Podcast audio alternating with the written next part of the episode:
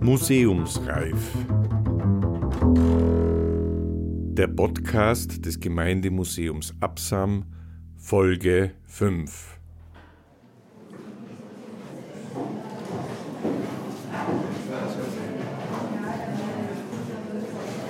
Von wegen unberührte Natur im Hochgebirge.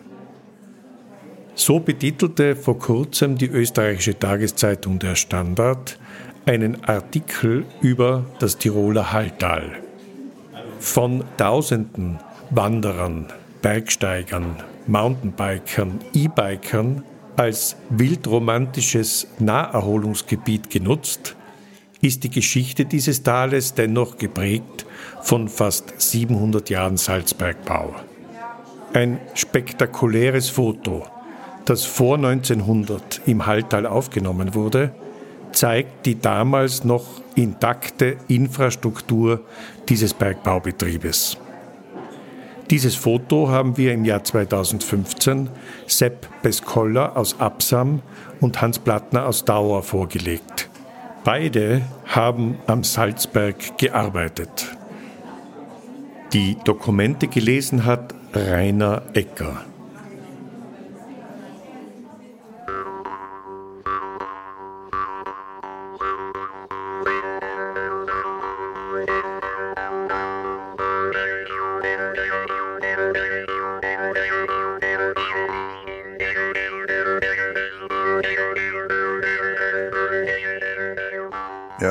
Entweder wir fangen mit Ferdinand an oder im Wasserpark. Entweder von unten hin oder von oben her.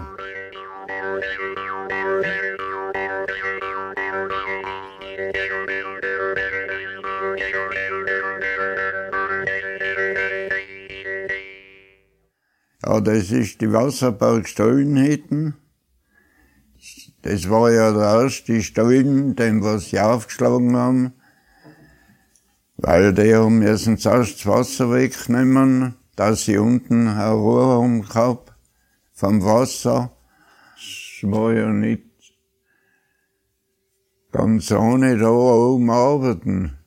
Ein Meter vierzig hoch ist der Wasserbau gestohlen. Auf die Knie, wenn du rein bist. Wenn wenig Wasser war im Winter, ist das gegangen. Aber sobald das Wasser einmal einen Einbruch gemacht hat, dann bist du in fünf Minuten zusammen, dann hat man kein gescheites Gruben gehabt. Die Gummistiefel, was wir gehabt haben, wenn ein Loch gewesen ist, dann hat man, da hat der Fintel Franz in der Zeig verwahren, die, wir haben sie geheißen, die Topfleck, her und da gepickt auf die Gummistiefel, Es waren natürlich andere Zeiten und man hat nichts anderes kennt und man war froh, dass man eine Arbeit hat und hat das alles in Kraft genommen. Und das ist die oberste Hitten und der ist 1950, 51 angerissen worden in der Hütten drin, da war die Stempel und die Hund. Da ist ja zuerst in Wasserberg gefördert worden und dann hat man das an, an, an Schrägschof genommen und hat das Material in Schrägschof auch in Oberberg, weil von Oberberg weg hat man mit dem Hund, das können schon damals ausfördern.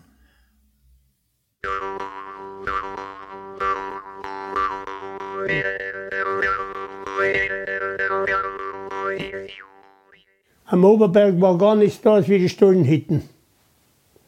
War nur die Stollenhütten allein oben, da war nichts mehr oben. Nicht? Und, aber der Stollen ist ständig unter Kontrolle, weil er Wasser geführt hat. War ständig unter Kontrolle. Nicht? Man hätte weil drin ist sehr viel Wasser gelaufen am Oberberg und ist dann hinuntergeleitet worden am Mitterberg. Und am Mitterberg war der Hauptauslauf vom Wasser. Das ist der Oberberg. Das ist der Stollen von oben her, also der zweite. Geht eine Wie weit? Ich meine, 800 Meter. Das kann ich nicht mehr recht sagen. Das ist ja eine Gewissenserforschung nicht. Und da ist Salz vollkommen null, fast null. Und da ist natürlich schon eine bessere Richtung gewesen. Da hat man schon die Richter auf 1,80 Meter die Stullenhöhe und die Richtung auf Brustrichtung hat man das. Da hat man die Stempel schon teilweise einen Meter auseinander, weil der Berg nicht so viel Druck gemacht hat. Und wenn er äh, ein Stempel gebrochen ist, der hat ja zuerst schon so gebogen.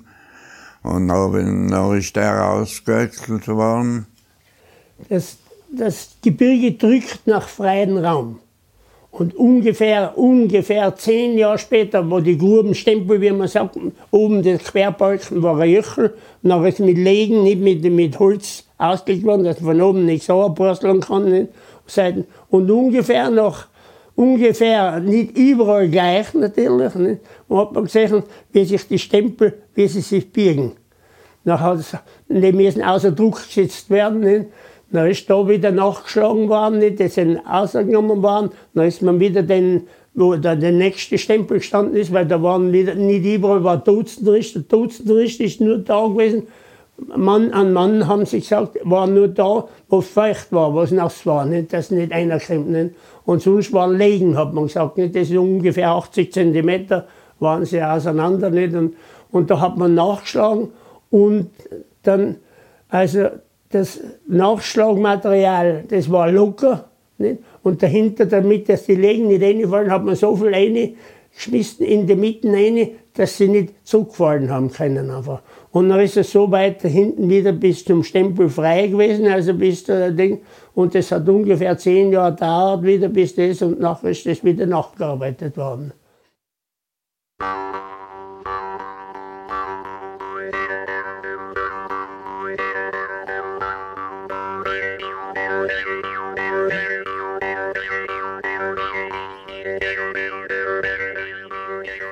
Und das ist der Mitterberg. Da haben früher ursprünglich, also ich weiß das Gebäude noch, wie es ganz war. Das hat die Lawine zerstört. Ich weiß aber das Jahr, das weiß ich heute nicht mehr. Das hat die Lawine zerstört. Da hat der, die Sonne bald einmal dran geschienen, oben weil der Mitterberg oben, weil unten im Herrenhaus ist ja die Sonne viel später gekommen, nicht, dass wir oben da, die Sonne und war eigentlich schön ausgebaut. Waren eine Größenordnung, die Zimmer ungefähr, ungefähr, ungefähr 20 bis 22 Quadratmeter. Das war ja das Haus, die Unterkunft für die Arbeiter. Im 14. Jahrhundert, so etwas, haben sie da oben gewohnt. Ja, das waren nur die Becksteller, die Eisengesteller und die von die Türken, Flitschen, was ja gerissen haben. Und da haben auch zum Teil 30, 35 Leute in einem Raum gewohnt. 1836. Aus dem Bericht der Hauptbefahrungskommission. Man besichtigte besonders Schlafgemächte, die Gutschen der Arbeiter, und fand im Königsberg in der sogenannten Knappenstube im ersten Stock die Schlafstelle zu sehr gedrängt. In den oberen Stockwerken einige Gutschen ohne Fenster und mit verdorbener Luft gefüllt. Im Steinberge die Gesellenstube im Erdgeschoss in schlechter Lage, nur mit einem kleinen Fenster gegen das ganz nahe bei der Stube aufsteigende Gebirg versehen, und in der oberen Abteilung die zweite Gutsche ohne Fenster oder sonstige Öffnung zur Beibringung frischer Luft. Im Mitterberge, es sind die Gutschen rückwärts, im oberen Stocke gegen das Gebirge angebracht und größtenteils ohne Licht. Dagegen der Gang davor gegen die freie Luft gestellt und mit mehreren Fenstern versehen ist. Und die Strafarbeit da ist hinten auch Gang reingegangen von Stollen weg. Hast wir können hinten reingehen. Und die, wenn einer etwas umgestellt hat, etwas mehr, dann hat er da keine Möglichkeit gehabt, dass rausgekommen war.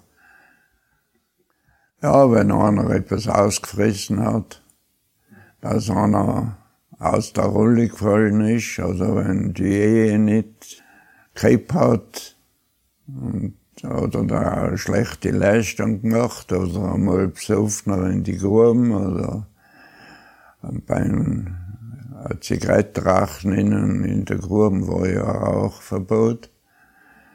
Und die haben natürlich alles ausgenutzt, was gegangen ist, nicht. Und einmal werden sie alle mit der Kraft bändigen müssen. Aber oben waren wir in der Zeit, wo wir oben waren und auch meine Vorfahren nicht mehr mit der Berg oben die Schlafstätte gehabt.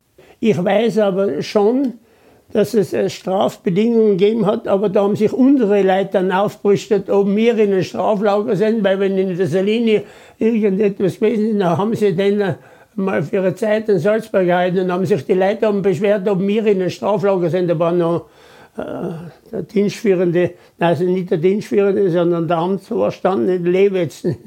Dann haben sie gesagt, so ist das nicht. Wir sind da nicht oben in den Straflager, nicht, wenn Sie mit denen unten nicht fertig werdet.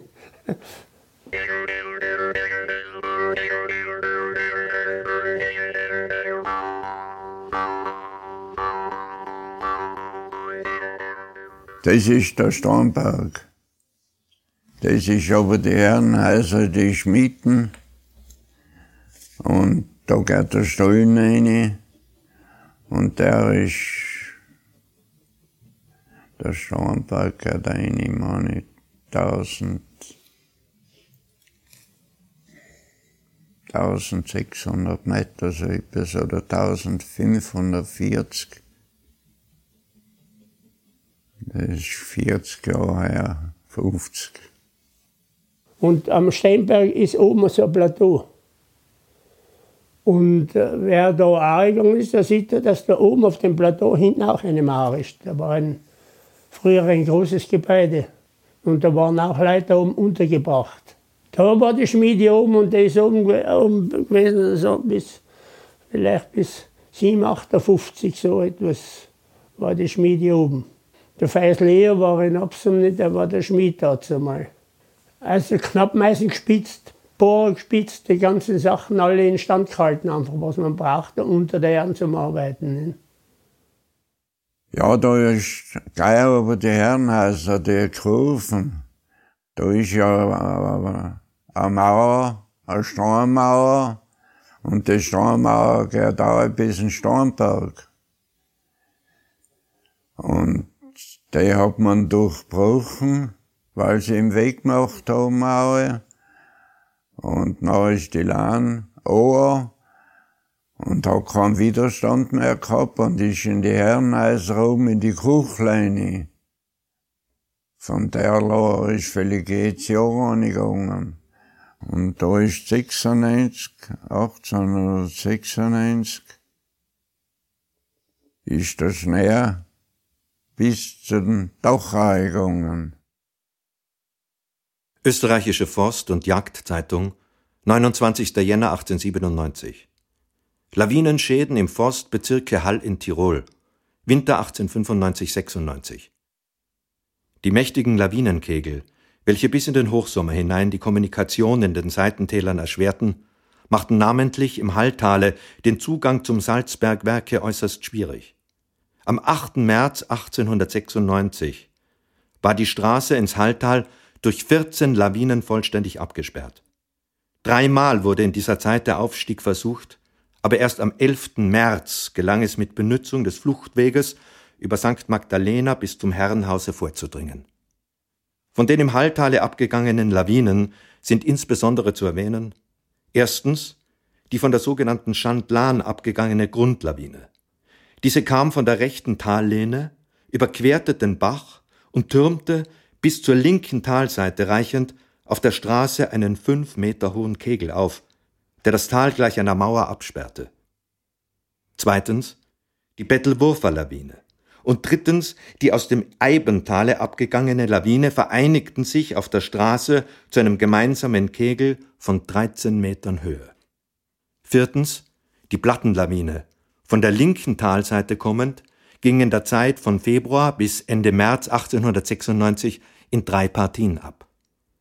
Fünftens die Törl-Lawine, welche seit den 50er Jahren ausgeblieben ist, nahm ihre Richtung nahe dem Herrenhaus hervorüber, dort einen Stall und Heustadel zerstörend. Um die Zufuhr von Materialien auf der Salzbergstraße zu ermöglichen, wurde bei der Bettelwurfer Lawine ein Tunnel von 150 Metern Länge und bei der Plattenlawine ein solcher von 210 Metern durchgetrieben. Die Herstellung dieser beiden Tunnels erforderte 600 Tagschichten. Am 3. Juli 1896, an welchem Tage der Auftrieb des Weideviehs auf der Salzbergstraße und über das Slafatschjoch zur Kola-Alpe und zum Halleranger erfolgte, zeigte der Tunnel bei der Plattenlawine noch eine Länge von 80 Metern.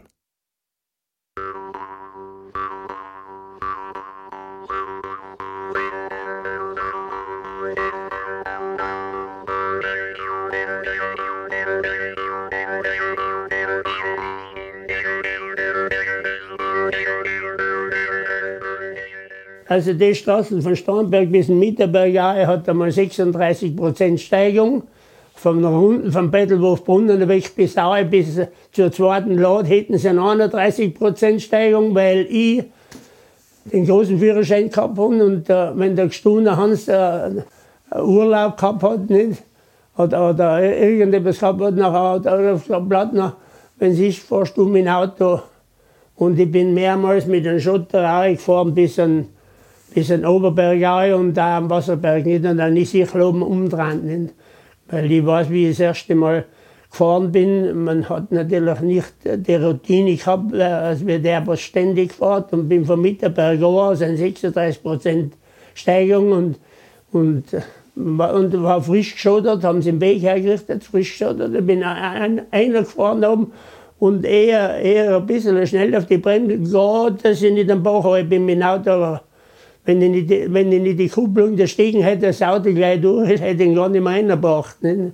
Weil ich so gut bin auf der Steigung da. Nicht? Mit dem leeren Auto. Ich weiß nicht, der Holzhammer Hans, nicht? das war der Gestohner Hans, so ein Ding, Hausnamen, nicht? war der Gestohner Hans. Nicht?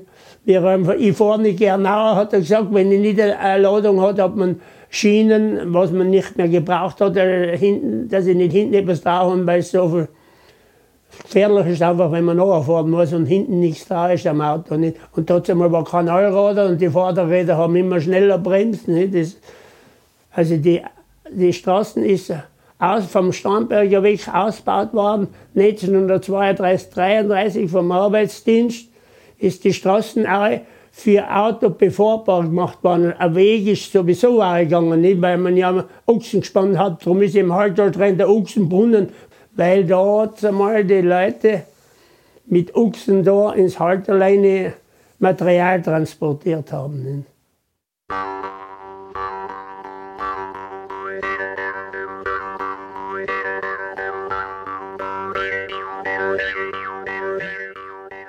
Ja, ja, und in der Gruben ist es natürlich, man hat halt jung und dumm, muss man sagen einfach nicht, weil man es nicht überrissen hat gleich, was alles passieren kann, mit der Ausführung, mit der Look. Statt sechs Hund, acht die Zähne, umkränkt. Und auf die Kisten drauf hast müssen, ich war da dreiviertel Jahr als Bremser, und da hast du müssen hinten, die, bis bei der letzten Christen, hast du müssen Naue auf dem Bauch und die wie die Christen, äh, sechs oder sieben zum Zubremsen. Schon auch, die haben halt schnell gewesen, nicht? Und mit der Lok hast du den immer da heb. Da hast du wohl so, da haben sie so eine Holzkisten auch gebaut und einen Sand rein, also einsanden auf die Schienen. Und der die mal nicht aufpasst und keinen Sand drinnen oder zu wenig. Und dann ist die Bremsreihe. Und außen auf der Sturz war so ein Lachen, Kantholz, mit einem Meter, einem Meter zwanzig. Und zusammenbalten Saum rein und die Maschine hat's noch angetrennt. Der Marksteiner Hans ist Bremser, ein Fahrer gewesen, die Bremser. Und die Luk ist frei angehängt, die einfache Dieselluk. Der Hund hat das Lachenholz hat so die Befestigung auf einer Seite ein Loch durch und äh, so ein Wasserleitungsrad, das hast du können auch machen, war schon zu. Aber das hat, da war der Schwung zu groß. Und die Hunde haben sich noch verkeilt und die Luke ist angehängt und der Mark ist raus. Da hat er geschaut und dann ist er gekupft auf den Dreckhaufen, wo wir davor angekippert haben. Und ich bin halt hinten, einmal geschaut, was alles. Aber da solche Sachen hätten fotografiert gehört.